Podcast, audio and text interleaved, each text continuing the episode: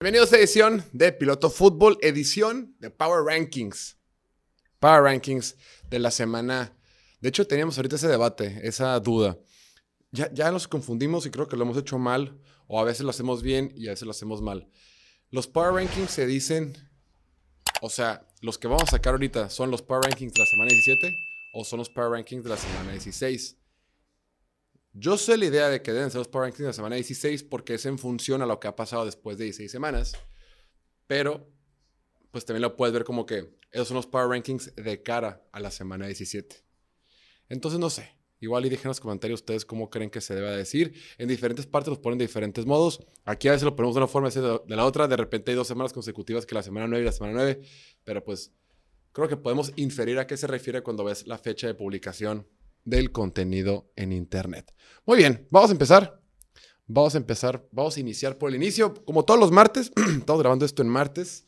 Vamos a hacer los Power Rankings de la NFL. Vamos a irnos con el top 10. Estamos a dos semanas de que la, post-temporada. Bueno, a dos semanas de que termine la temporada regular y ya que inicien los playoffs de esta bonita y divertida liga. Actualmente en la conferencia americana ya hay cinco equipos clasificados, solo quedan dos lugares. Eh, con la victoria que tuvieron los Chargers el día de ayer frente a Indianapolis. Una victoria rara, una victoria de errores, una victoria de intercepciones, una victoria, pues, híjole, como casi siempre juegan los Chargers, son partidos extraños, partidos muy particulares, pero bueno, sacaron el triunfo de visita y ya aseguraron el, su pase a la siguiente ronda. Primera vez que los Chargers con Justin Herbert y Brandon Staley se meten en los playoffs. Entonces, bien por ellos y qué bien que vamos a tener la oportunidad de ver a, Justin Herbert en la postemporada. Creo que es algo que le conviene a todos, ¿no? A todos los que nos gusta este, esta liga. Ok. Se metieron ellos, entonces ya son los, son los quintos clasificados a los playoffs. Ya está Buffalo, Kansas City, Cincinnati, Baltimore y Chargers. Queda nada más eh, definir quién va a ganar la, división americana, que ya sea que va a ser Tennessee o Jacksonville. Ahorita el favorito para ganarlo es Jacksonville. Personalmente, me gustaría ver a Jacksonville en, los playoffs. Creo que la forma en la que está jugando Trevor Lawrence y esa ofensiva eh, es un poquito más entretenido que lo que está haciendo eh, Tennessee, que aunque ya está un poquito más sano, pues está jugando Malik Willis de quarterback. La defensiva tiene, tiene lesiones, tiene bajas. No sé, creo que es me parece un equipo más divertido Jacksonville. Y el último lugar, ahorita, de la, de la conferencia americana, se lo estaba lo tiene actualmente Miami, pero también lo está peleando por ahí eh, Patriotas, los Jets, hasta Steelers andan ahí en la pelea. Eh, Raiders tiene una remotísima posibilidad de pasar los playoffs, pero tendría que pasar un verdadero milagro. Ok. Y la, de la conferencia nacional, solo hay cuatro equipos que están eh, seguros en los playoffs. Filadelfia, San Francisco, Minnesota y Dallas. Entonces, por ahí también en la división sur se lo están peleando Tampa Bay y Carolina. Eh, y bueno, y Nueva Orleans poquito. Depende de ver qué pasa. Y los últimos dos lugares, uno parece ser que va a ser de los Giants. Y el otro, con el resurgimiento de Green Bay, con la caída de Seattle, con la inconsistencia de Detroit, con la inconsistencia de Washington, quién sabe quién se lo vaya a llevar. Pero muy bien, empecemos con, con los Power Rankings. Número 10. Contra protesta, no, no es cierto. Número 10 pusimos a los vikingos de Minnesota. Siempre decimos lo mismo, ¿no? ¿Cómo es posible que ese equipo siga ganando? ¿Cómo es posible que tenga tanta suerte? Eh, y la gente dice, no, no es suerte. Fíjate que sí, sí es suerte. Porque por probabilidad, a lo largo de la, de la NFL, hay cientos de, de muestras que evidencian que los equipos por lo general ganan y pierden partidos en la misma manera cuando son por solo una, sola anotación.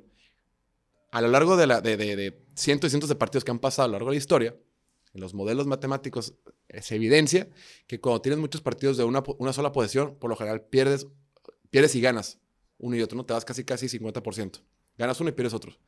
Esto que están haciendo de ganar 11 partidos, que vayan 11-0 en partidos que se definen por una sola posesión, no es normal. Es estadísticamente atípico. Y si algo funciona son las matemáticas. Entonces, matemáticamente esto no debe estar pasando. Sucede. el hecho de que suceda solo quiere decir que puede pasar, que siempre existe la posibilidad de que suceda. Sin embargo, es poco probable.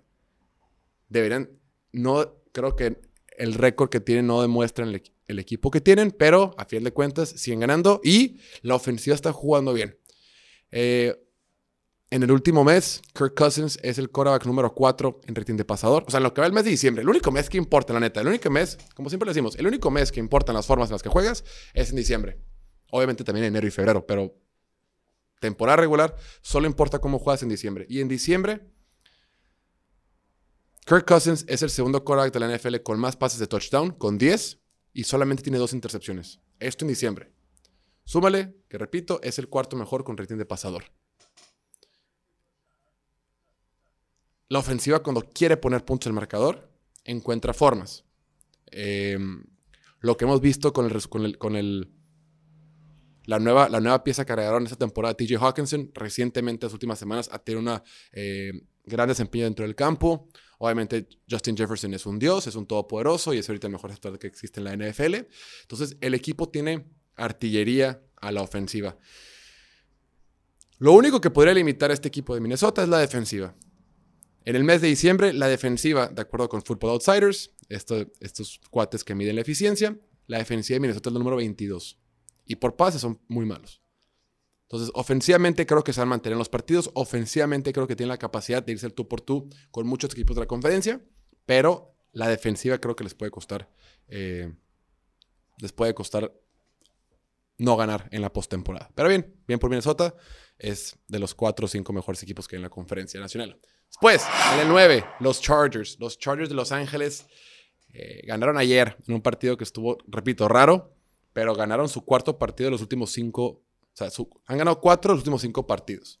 Y lo hemos venido diciendo, cuando Justin Herbert juega con sus dos receptores titulares, que es Mike Williams y Keenan Allen, con la línea ofensiva que ya más o menos está sana o que ya más o menos es funcional, eh, con un Austin Eckler que es un fuera de serie, que no deja de notar que es una máquina de touchdowns, los Chargers se ven bien. Y esta defensiva, con todo y que han tenido bajas, con todo y que no tienen, no tienen jugadores pesados, con todo y que no tienen masa, volumen en las, en las trincheras defensivas, con todo y eso, han estado jugando bien. Ya van varios partidos que esta defensiva de Brandon Staley sale a jugar. Creo que eso te puede eh, tener más o menos emocionado si eres fan de los Chargers. es decir, la defensiva ya está aguantando, la defensiva está siendo bien coachada, la defensiva confía en el sistema de Brandon Staley. Y lo han demostrado recientemente. Y a la ofensiva, si nos mantenemos sanos, vamos a estar bien. Entonces ya los Chargers, te repito, aseguraron su lugar en los playoffs. Eh, están medianamente enrachados y pues no sé si eh, cómo les va a ir en las, en las semanas que, quedan, ¿no? O cómo les ven en los playoffs, pero bueno, mínimo van a estar en la fiesta grande. Ahora, platicaba con un amigo ayer y me decía, oye, ¿no le comenté a los Chargers este, ahora que ya está en los playoffs en las últimas dos semanas, descansar a sus jugadores, porque esta próxima semana van contra los Rams y después juegan contra Denver.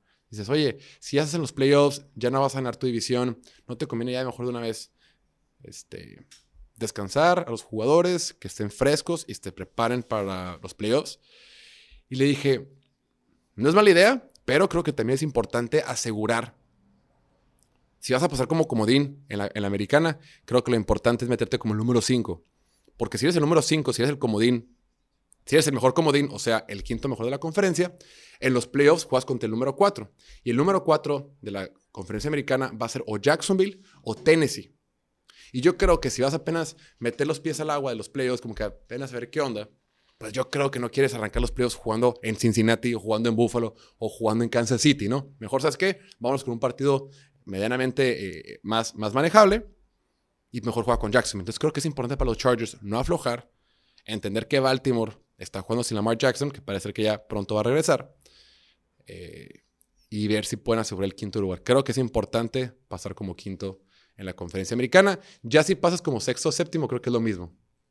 Pero quinto sí es importante. Entonces, híjole, si logran asegurar eso, y al final descansar a los jugadores, pues que lo hagan, pero sí es importante que Chargers pase como 5. Después, el número 8, tengo a los Jaguars de Jacksonville. Hablábamos del mes de diciembre. El mes de diciembre, Trevor Lawrence es número 7 de la NFL en rating de pasador, número 7 en yardas de pase, número 10 en yardas por intento de pase, número 6 en touchdowns y únicamente tiene una intercepción. Esta ofensiva, las últimas cuatro semanas, a todo diciembre, de acuerdo con Football Outsiders, es la cuarta mejor ofensiva de la NFL. O sea, la ofensiva que está comandando el head coach y coordinador ofensivo, o quien manda las jugadas, Doug Peterson, está funcionando. Por fin. Después de tener un inicio de temporada que como que más o menos se han adaptado, ahorita está jugando muy, muy bien. Han ganado cuatro de los últimos cinco partidos y se juegan la vida en la semana 18 contra Tennessee. Ya lo que pase con Jacksonville y Tennessee en la semana 17, Jacksonville va contra Houston y Tennessee va contra Dallas. Quien gane o pierda esos partidos vale gorro. Lo que pase en la división sur en la semana 17 no importa. Quien sea que gane en la semana 18 de Jacksonville y Tennessee, el que sea que gane, gana la división y se mete a los playoffs. O sea, prácticamente los Jaguars y los Titans ya están en playoffs, porque cuando arranque la semana 18 es ganar o eres tu casa. Entonces, así está el tema. Después, el número 7, creo que ese es el, el equipo más controversial de esta lista. El número 7 tenemos a los Delfines de Miami. Ya sé que han perdido cuatro partidos de, forma consecutiva. Ya sé que Tua Tagovailoa tuvo tres intercepciones dolorosas de ver, feas, apestosas. Y ya sé que Tua Tagovailoa está, está en el protocolo de conmoción. Todo eso lo sé. Pero yo me quedo con lo que vi en el partido que tuvo Miami en Buffalo, el partido completo que tuvo en Buffalo, que decían que no, Tua no lo va a hacer por el frío, no lo va a hacer cuando le estén pegando eh, los dineros defensivos de Buffalo, Tua no es tan físico, tuvo un aguante, no sé qué. En ese partido lo hizo muy, muy bien y se fueron al tú por tú contra los Bills en su estadio. Y en este partido frente a los Packers, un equipo de Packers que estaba urgido de ganar, que fue muy agresivo, que se la jugó en cuarta cada que pudo, Miami jugó muy bien la primera mitad. Vimos un Tua, el Tua que decían que podía ser MVP y todo eso, lo vimos en la primera mitad. O sea, las cosas positivas de Miami siguen en Miami. La bronca es que no fueron consistentes en la segunda mitad. En la segunda mitad se perdieron, fallaron un gol de campo y pues en el último cuarto Tua lanzó tres intercepciones. De las tres, una creo que no fue tanto su culpa, pero las otras dos, quién sabe qué quiso hacer.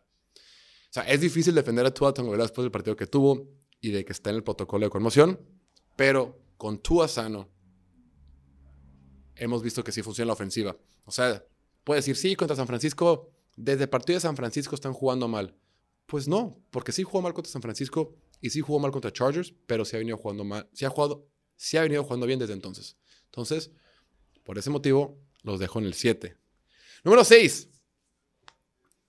Los Cowboys de Dallas acaban de ganarle a Filadelfia, un equipo de Filadelfia que es muy bueno, que es el mejor de la conferencia, de los mejores de la liga, pero pues no estaba Jalen Hurts, ¿no? No estaba, no estaba uno de los mejores jugadores que hay en la actualidad y aún así fue un, tiro, un tirote. No le voy a quitar mérito a Dallas por haber ganado, ganaron y, punto, ¿no? A final de cuentas, eh, Dallas le puso 40 puntos a esa defensiva de Filadelfia y pues Jalen Hurts no juega de safety, ¿no? Y, nadie le había puesto más puntos en la temporada a, a Filadelfia que lo que hizo Dallas. Nadie le había pasado más yardas a Filadelfia que lo que le hizo Dallas. Entonces, mérito esta ofensiva de Dallas. Dak Prescott tuvo un partido prácticamente perfecto, si no fue por la super macro estupidez que hizo en el primer cuarto cuando tiró el pick six y, complicó mucho el partido tuvo ese error, se quitó el polvo, se puso a trabajar y tuvo un partidazo. Tuvo los mejores partidos de su carrera.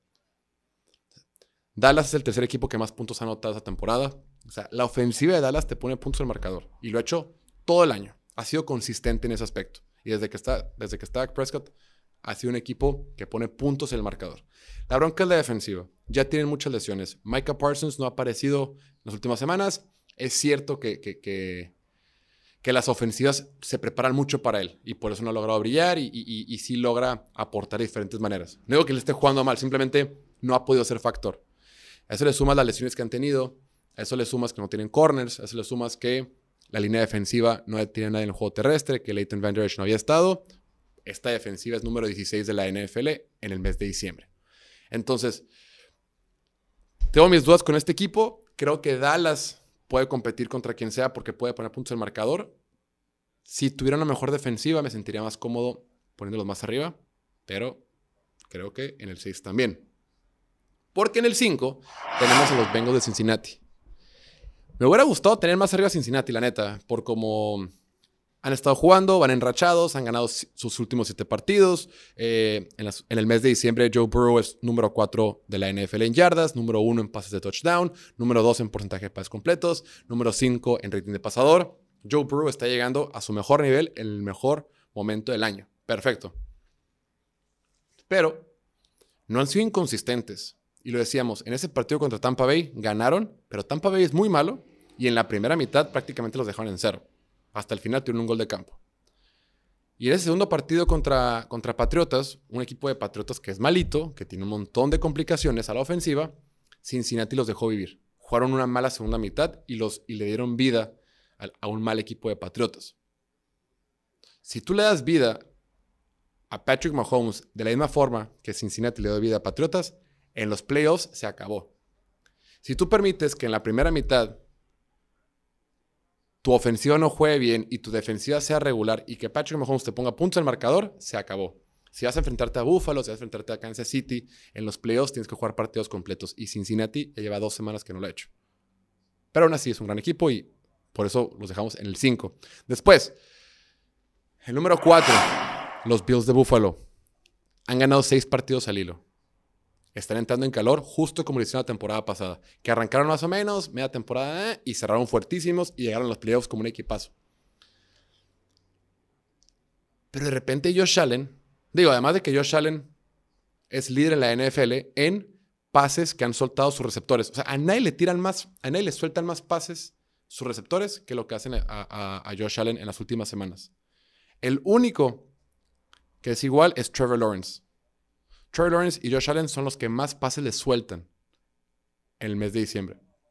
Pero luego también de repente Josh Allen tuvo esa intercepción que tuvo eh, en la segunda mitad contra Chicago. Era un pase al corredor de 5 yardas y lo voló. Y estuvo, oye, claro que puede lanzar ese pase, pero de repente ya lleva varias semanas que tira pases bien tontos. Y por eso los puse más arriba. Pero aún así, tiene el mejor récord en la... Bueno, son número uno de la conferencia hoy en día y si ganan sus dos partidos que le quedan, van a tener descanso en la primera semana de playoffs y van a recibir todos los playoffs en su estadio. Número tres, San Francisco. Brock Purdy ha jugado cuatro partidos todo el mes de diciembre. Nadie en la NFL tiene mejor rating de pasador en las últimas cuatro semanas que Brock Purdy. O sea, en el mes de diciembre, Brock Purdy tiene el mejor rating de pasador. Es el que, el que mejor ha sido calificado, entre comillas, de todos los quarterbacks que hay en la liga. En el mes de diciembre, la ofensiva de San Francisco es número 3 en métricas de eficiencia. Han ganado 8 partidos consecutivos y su defensiva es la mejor que existe en la NFL. No más porque Brock Purdy es novato, no lo ponemos más arriba, pero en realidad este equipo de San Francisco, híjole, yo creo que hoy por hoy eh, la conferencia nacional es de dos, es de San Francisco y de Filadelfia. Yo sí veo a Dallas en un ligero escalón. Yo creo que hay como, hay como, dos, hay como tres niveles en la conferencia nacional. Hay cuatro niveles. San Francisco y Filadelfia están en uno, luego Dallas. En otro nivel está Minnesota y Detroit. Y un nivel ya más abajo están Giants, Washington, Seattle, Commanders, todos ellos. Número dos, Filadelfia. Las Águilas de Filadelfia tienen el mejor récord que el mejor récord de toda la NFL.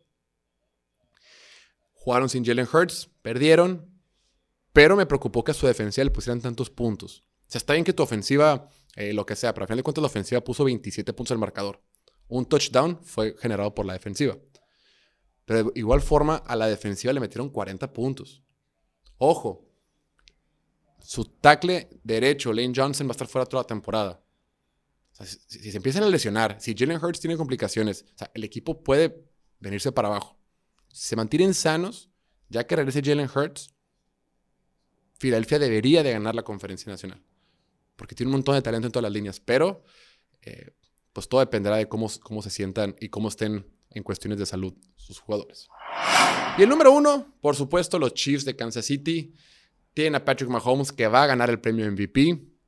Contra Seattle dio la impresión que arrancaron muy fuerte y luego como que le bajaron. Y el último vieron que el partido se empezó a complicar y dijo, no, no, espérate, espérate. Una serie ofensiva rapidísima de 3 minutos, creo, 80 yardas, touchdown. O sea, cuando quisieron poner puntos en marcador, no lograron. La defensiva jugó mejor. La defensiva tuvo un buen día frente a Seattle. Trajo presión, eh, fue física. Eh, estuvieron encima de Gino Smith todo el partido. Eh, los corners siempre muy pegados de los receptores de Seattle. Creo que fue los mejores partidos que hemos visto en la defensiva de Chiefs en la temporada. Si la defensiva sigue jugando así, y mientras esté Patrick Mahomes del otro lado, independientemente de su, de su entorno, pues para mí Kansas sigue siendo el mejor equipo de la, conferencia americana y, y, obviamente la NFL. Vamos a ver cómo cierran. Les falta jugar todavía contra, contra Raiders y contra Denver.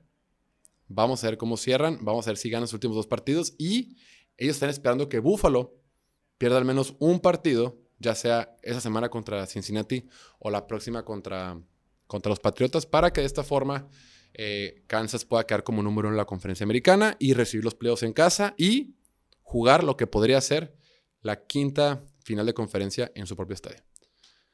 Ahí está. Ahí lo tienen, aquí los Power Rankings, repito, en uno Kansas City, dos Filadelfia, tres San Francisco, Buffalo, Cincinnati, Dallas, Miami, Jacksonville, Chargers y Minnesota. Ahí lo tienen, no olviden suscribirse aquí al canal de YouTube y seguirnos. Sí, no, nomás, no a eso, nomás suscríbanse aquí al canal de YouTube, denle like y si quieren comenten para real. Nos vemos, chao.